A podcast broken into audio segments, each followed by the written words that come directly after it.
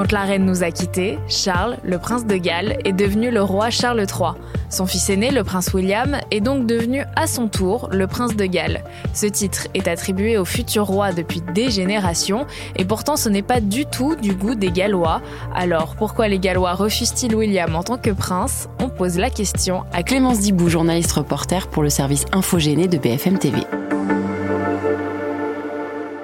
Le sentiment spontané et général de la population, en fait, c'est pas tant de refuser que William soit le prince de Galles que le côté obligatoire et euh, immédiateté de la chose. En fait, ce titre de prince de Galles, il est transmis au futur roi, donc à William en ce moment, à titre euh, honorifique. Mais il n'y a rien d'écrit dans le texte, c'est de la jurisprudence et de la tradition. Là, ce qui a heurté les Gallois, c'est que ça se fasse automatiquement, sans consultation ni du Parlement gallois, le Sénède, ni de la population. Et du coup, ça crée une sorte d'obligation. Et ça, les Gallois, ils se sont sentis très humiliés par ça. Est-ce que tu peux me parler un petit peu de la pétition qui a été sortie pour retirer ce titre de prince de Galles à William? Alors, c'est un étudiant en médecine qui a lancé cette pétition.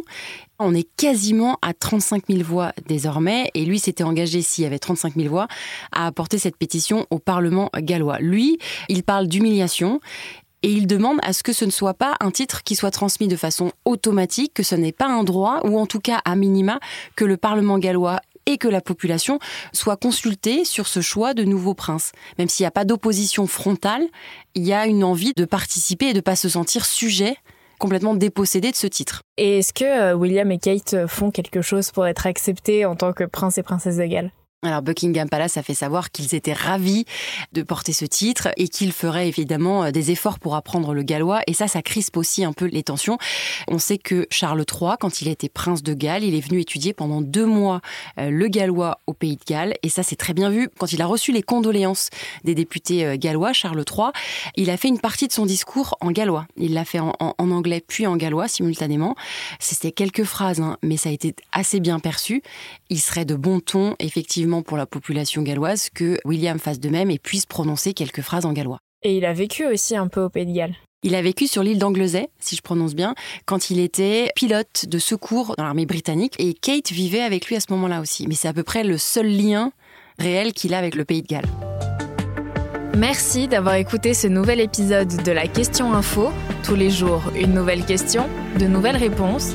Vous pouvez retrouver ce podcast sur toutes les plateformes d'écoute, sur le site et l'application de BFM TV. N'hésitez pas à vous abonner pour ne rien manquer. À bientôt!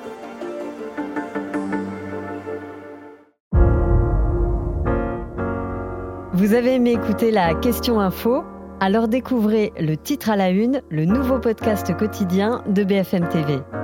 Les grands récits de l'actualité, des témoignages intimes, c'est tous les soirs sur vos plateformes préférées. À bientôt!